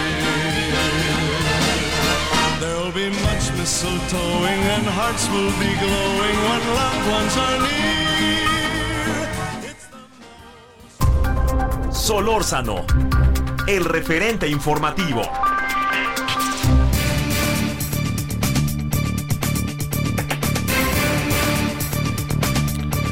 Bueno, este, por ahí le cuento que hubo un incidente con el exgobernador de Chihuahua ah, en la en, un restaurante ahí de un personaje que lo había bueno pues lo, lo que pasó fue que el personaje en cuestión que lo increpó es un señor que se llama eh, Ra- Raimundo Romero Maldonado y su ex yerno Fernando Reyes. El, el que lo increpó fue el exsecretario general de gobierno con el señor eh, en el pasado gobierno con César Duarte.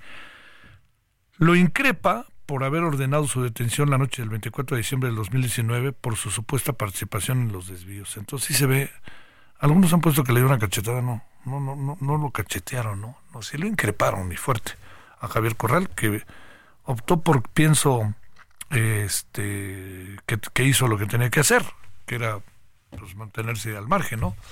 Pero bueno, así están las cosas y un reclamo que no le viene bien al gobernador, ex gobernador, que ahora está en las filas morenistas. Bueno, 2034 en el centro, Luis Gerardo García, director general de PNY, América Latina. Y bueno, el uso de la inteligencia artificial eh, se espera que sea cada vez mayor y mayor y mayor, pero a ver, pongamos en perspectiva. ¿Cómo te va antes que nada, Luis Gerardo? ¿Cómo te ha ido?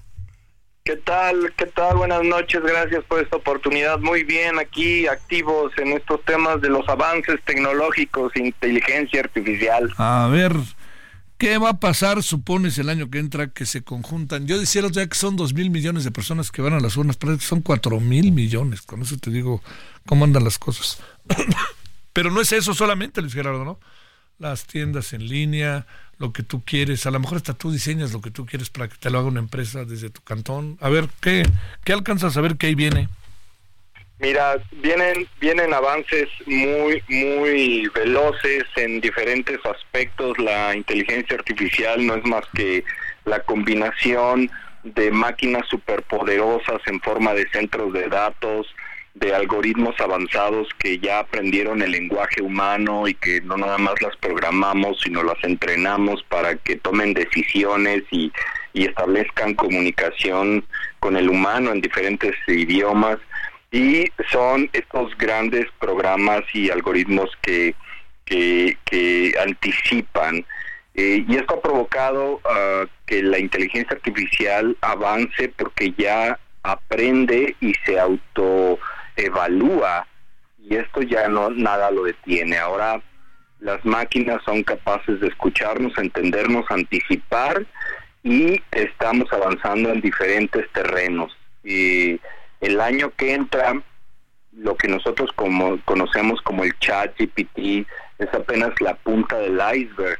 Mientras tú y yo estamos platicando, la comunidad científica utiliza poderosas herramientas de inteligencia artificial para cerrar la brecha y acortar los tiempos en investigaciones importantes en áreas de salud, de cambio climático, de eh, las, las empresas que tienen acceso a estas herramientas están acortando los procesos de producción, logrando eficiencias para abaratar sus productos y poner todavía más calidad en autos, en medicinas, en fin, eh, vienen muchas cosas interesantes. No hay que tenerle miedo a la inteligencia artificial, al contrario, hay que entenderlo, hay que entrarle al juego, porque lo que más me preocupa personalmente a mí es la desigualdad, la brecha digital de por sí es un es un reto. Hay comunidades, hay ciudades, hay países que ni siquiera tienen acceso a internet. Ahora imagínate separados de esta gran herramienta, pues vamos a tener eh, un grupo de, humanos completamente eh, pues, atrasados, ¿no? Y sin oportunidades. Entonces hay que luchar y hay que pensarle cómo le hacemos para que no, no sean pocos los que tengan el acceso a estas herramientas y que sea un acceso más universal, ¿no? Sí hay retos en el tema de la ética, ¿no? Y bueno, ok, las máquinas van a pensar, nos van a solucionar la vida, pero ¿hasta dónde, no? ¿Y qué tal si se equivoca? ¿A quién, a quién vamos a responsabilizar? Esta cuestión que tanto se habla del desplazamiento, Luis Gerardo, de la inteligencia artificial a los seres humanos cuando el algoritmo lo empieza a dominar la propia inteligencia artificial, ¿eso se ve muy lejano? Si es, es un temor absurdo o, es algo que más que a, lo mejor que hay en la ficción o más que la ficción es una realidad? Pues mira, es, es, es muy cercano, es muy cercano, pero no hay que tenerle miedo. Eh, a, mí me da más preocupación que pocas organizaciones sean las que tengan el acceso a estos avances para desarrollar medicinas, para desarrollar automóviles o, productos eh, mucho más avanzados, más eficientes, que, dejen fuera de la jugada. Eh, ¿Eso es más real? A, un escenario donde las máquinas toman control y nos desplazan. Eso es un poquito más de ficción, ¿no? Lo real que estamos viviendo es ¿Cómo combatimos esa desigualdad? Porque hoy México tiene grandes oportunidades en el nearshoring, vienen grandes capitales invirtiendo en México, pero ¿qué crees? Tengo clientes y amigos que están preocupados porque estas grandes empresas ya te piden sistemas de prueba, sistemas de calidad conectados a sus propios sistemas que utilizan inteligencia artificial, ¿no? Entonces me hablan y me dicen, oye, ¿cómo conecto mi, mi, mi sistema arcaico a un sistema de algoritmos de inteligencia artificial que ahora mide resistencia, temperatura y fricción de una pieza que le tengo que que entregar al, al, al, fabricante o al ensamblador de autos, ¿no? Eso es un verdadero reto este, donde tenemos que abordarlo como comunidad, como organizaciones, como empresas y gobierno, porque eh, hay que darle acceso a Internet a jóvenes que están eh, lejos de las capitales, hay que darle acceso a la juventud, eh, un llamado que hago a los a los padres de familia. Hace poco he dado una conferencia en la universidad, una muy famosa aquí por el norte. ¿Cuál? ¿Cuál es? Eh, la Universidad de Anáhuac, le, le, les decía, chavos, hay que entrarle y hay que desarrollar la curiosidad por la inteligencia artificial y su uso. Cada vez veo chavos más interesados en TikTok y en querer ser youtubers y pocos chavos interesados en carreras de ciencia para ver cómo funcionan estas herramientas. Y México tiene una gran oportunidad en el futuro y hay que incentivar a la juventud a que sean curiosos en el uso de la inteligencia artificial, porque si no, los chinos y los asiáticos y los, este, los, los la, la, gente de, de, de, India, este, van muy avanzados, ¿eh? están Sí, sí, más sí. curiosos que Oye, nosotros. Luis Gerardo, en este proceso en donde también estamos, eh, digamos, eh, en un avance, todas las cosas que se vienen manejando, eh, ¿dónde anda el proceso de enseñanza, aprendizaje estudiantil de los universitarios o incluso desde la gente, desde los de primero de primaria, que, que están, ellos son los que manejan ya la computadora, bueno, ni te digo, ¿no? Tú lo sabes, las redes, etcétera, pero ¿qué, qué- cómo, cómo va, ¿cómo va a entrar ese terreno de todos ellos en la inteligencia artificial si no es que ya están en él? Sí, muy, muy buena pregunta que me haces. Hace poco les decía, mira, las instituciones como las universidades, en, en lo que cambian sus planes de estudio y los adaptan, ¿qué crees?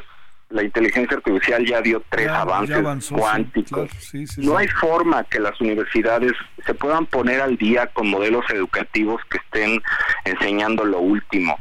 Las universidades tienen que enfocar sus esfuerzos a poner la metodología, el pensamiento cognitivo y sobre todo la ética de cómo utilizamos las herramientas, cualquiera que sea. Pero es responsabilidad individual de nosotros, de los chavos, ser más curiosos y meterse a cursos que hoy hay en línea. Hay, hay desde cursos hasta diplomados, hasta, hasta estudios más avanzados que están incluso gratis, otros que tienen costo, pero nos toca ser curiosos e investigar por nuestra propia cuenta porque no va a haber ninguna universidad que nos diga esto es lo último y más reciente que debes a- aprender acerca Eso de no, programación. sí, claro que no.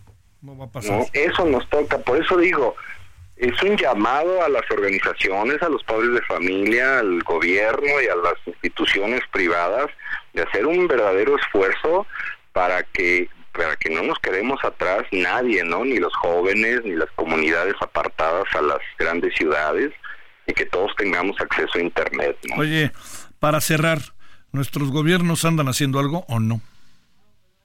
Mira, hay muchos esfuerzos y hay muy buenas ideas. He tenido oportunidad de colaborar en, en los estados del norte porque están muy preocupados y el objetivo es eh, ofrecer ingenieros, desarrolladores a, las empresas que se están estableciendo en, Arizona. Eh, estoy hablando específicamente a las fábricas de semiconductores que se están construyendo en, en Estados Unidos. Estados Unidos le urge mover sus fábricas o las fábricas del mundo que, que hacen los chips. Le urge a Estados Unidos ponerla en, te- en territorio norteamericano y eso ya está sucediendo pero esas fábricas necesitan talento, necesitan desarrolladores, ingenieros que hagan pruebas y errores. Y eh, México puede ser una fuente de talento importantísima. Desafortunadamente hoy veo mucho mucha gente de China, mucha gente de India que está siendo importada a Estados Unidos, que son esos ingenieros que hacen el desarrollo de estas tecnologías. Y entonces he estado en reuniones con, con gobiernos del estado de Chihuahua, de, de Monterrey, de, de- Nuevo León que eh, para de, eh, incentivar a los jóvenes y a las universidades a que estudien estas carreras para que tengan oportunidades y que México sea un proveedor de ingenieros talentosos, creativos, desarrolladores para estas empresas que ya están construyendo hoy esas megafábricas de eh, semiconductores. Te mando un gran saludo, Luis Gerardo García. Muchas gracias que estuviste con nosotros. Al contrario, muchas gracias, un saludo y felices fiestas a todos, a todo tu auditorio, un abrazo fuerte. Para ti, gracias por tu participación. Gracias, Luis Gerardo. 20 con 44 en la hora del centro. Solórzano, el referente informativo.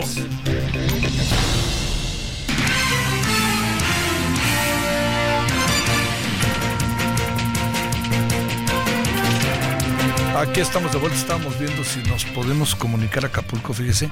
Pero antes de ir a Acapulco, ¿qué tal si nos vamos a Chiapas con Lisette Cuello? Cuéntanos, Lisette, cómo va el- es, esta cercanía de las fiestas navideñas por allá por el estado. Buenas noches, Lisette. ¿Qué tal, Javier? Muy buenas noches, muy buenas noches a ti al auditorio. Informarte que, bueno, pues con corte al mes de diciembre de este 2023, la Comisión Mexicana de Ayuda a Refugiados registró eh, un número histórico precisamente de extranjeros en el país con más de 141 mil solicitudes, superando las cifras que se generaron en el 2021, donde el número de trámites fue de 130 mil. Sin embargo, el 60% de las personas extranjeras están en Chiapas. Así lo señaló Andrés Ramírez Silva, coordinador general del órgano desconcentrado de la Secretaría de Gobernación. Las principales solicitudes son procedentes de personas en tránsito de países como Haití, Honduras, Cuba, El Salvador, Guatemala, Venezuela, así como también de Brasil, Chile, Colombia y Afganistán. Explicó que para brindar mayor atención a las personas refugiadas y solicitantes de asilo en Chiapas, particularmente en este corredor central donde cada vez pues más personas buscan protección internacional, la Comar pues puso en marcha apenas el día de hoy una nueva oficina en Tuxtla Gutiérrez que va a coordinar las operaciones en la entidad y también pues va a otorgar atención a las personas que estén en Comitán, frontera Comalapa y San Cristóbal de las Casas. Enfati- Enfatizó también que del eh, 28% no termina su proceso de ayuda ante la Comisión Mexicana de Ayuda a Refugiados y solamente el 72% culminan los trámites, esto debido a que se desesperan y empiezan a salir en estas llamadas eh, caravanas que por cierto al parecer este fin de semana Javier va a salir una nuevamente de la frontera sur de México. Finalmente, pues el funcionario reconoció que para atender este fenómeno de la movilidad humana en México se requieren políticas integrales y estructuradas como el centro multipropósito que se va a construir en Tapachula para dar respuesta, señala a las necesidades que tienen los migrantes que aún permanecen aquí en la frontera sur de México. Ese sería el reporte, Javier. Te mando un gran saludo, como siempre. Gracias. Buen, buen miércoles. Buenas noches. Muy buenas noches. Bueno, vámonos hasta Acapulco. Antonio Ramírez, conductor de Heraldo Radio. ¿Cómo va pintando la cercanía de la Navidad? Te saludo con mucho gusto. Dicen que ahora sí en marzo estará todo y que la Navidad tan feliz, tan feliz. No lo dicen, uno lo dice, pero todo indica que no será, ¿no? Bueno, yo también quisiera estar ya el día de mañana al aire y esto es realmente complicado, Javier. Qué gusto saludarte. Muy buena noche.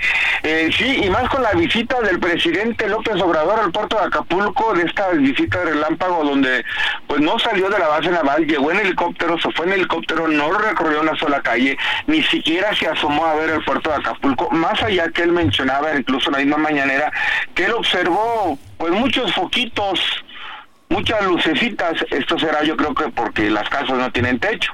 Lamentablemente todavía continúa la cuestión de mucha gente que tiene problemas en sus casas. Más allá de eso, el presidente López Obrador hoy en esta mañanera del día de hoy, pues dio un corte de caja de lo que está realizándose hasta el momento felicitando por supuesto y se cocina aparte los trabajadores de la CFE y de la Conagua, la Capama en este caso en el puerto de Acapulco que el resto incluso de la de la Guardia Nacional que tardó un par de días de, para entrar y cómo pinta la Navidad pues mira para lo que se espera para lo que se espera cerrar el año, eh, van 65 reuniones en el centro de mando con representantes de los tres órdenes de gobierno. Dentro de estas 65 reuniones se han llevado a cabo diferentes acciones en materia de reactivación turística y con miras a la temporada de fin de año hay una proyección de 4.534 habitaciones disponibles en 127 hoteles.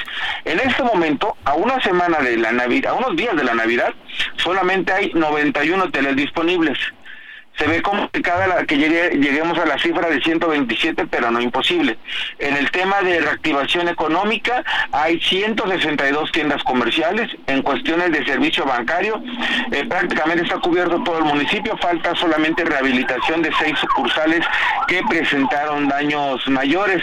En lo concerniente a la recolección de basura, hay que destacar el operativo que se ha desplegado por eh, autoridades estatales y municipales con ayuda de transportes, de camiones de basura, de transportes de, de carga de otros estados que llegaron a apoyar al puerto. Se habla que hasta el momento se han retirado 700.420 toneladas. Se utilizaron 87.720 viajes de camiones para el relleno sanitario como a terrenos que se tuvieron que disponer para este fin dando resultado 1.432 kilómetros lineales de calles limpias con la participación de más de 4.300 servidores, incluyendo jóvenes, del programa Construyendo el Futuro. Lamentablemente, el reporte oficial menciona 52 personas fallecidas, se continúa la búsqueda de 36 personas desaparecidas o no localizadas como le llaman ahora, Javier. Esa es parte del saldo y de las expectativas que se tienen para lo que resta de este de este fin de año, recordando que ya estamos a 20, prácticamente ya nada de que termine. Para marzo se ve muy complicado el panorama todavía, Javier. Pero se habla de marzo, se ve igual de, bueno, como sea pasa el tiempo, pero marzo todavía pues abriga tres, cuatro meses, ¿no? Pero este, pero de repente sí, ¿sabes que Sí me quedo con la idea de que, de que hay como un mundo paralelo en Acapulco por parte de la autoridad, ¿no?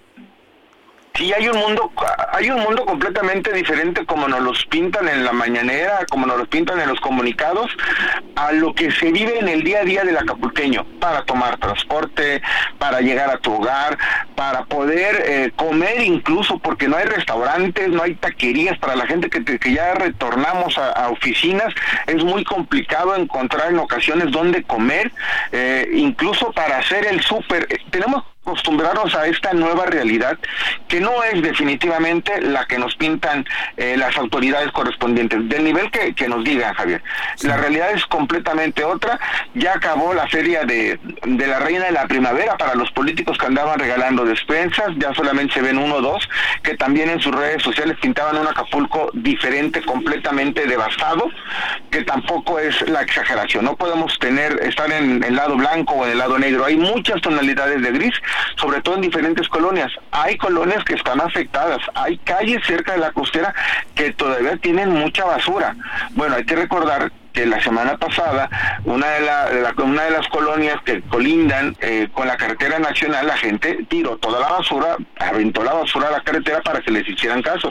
Es un panorama completamente diferente lo que nos dice el gobierno federal, estatal y municipal a lo que vivimos los acapulqueños, Javier.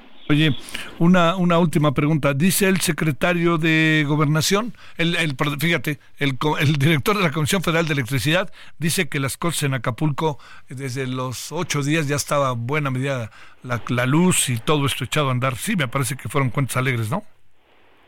Sí, le- hay que reconocer, quien hizo mejor labor fue eh, la CFE, la Comisión Federal de Electricidad.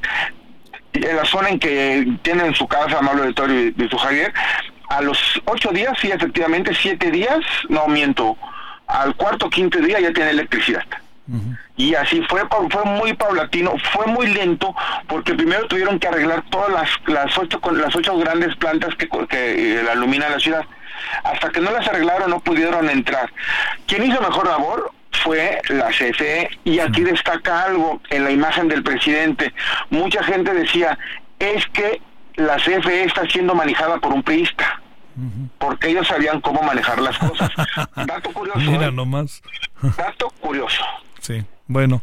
y muy real. Te mando un gran saludo y que tengas buena, buena noche. Que sea buen miércoles este previo a las fiestas de fin de año.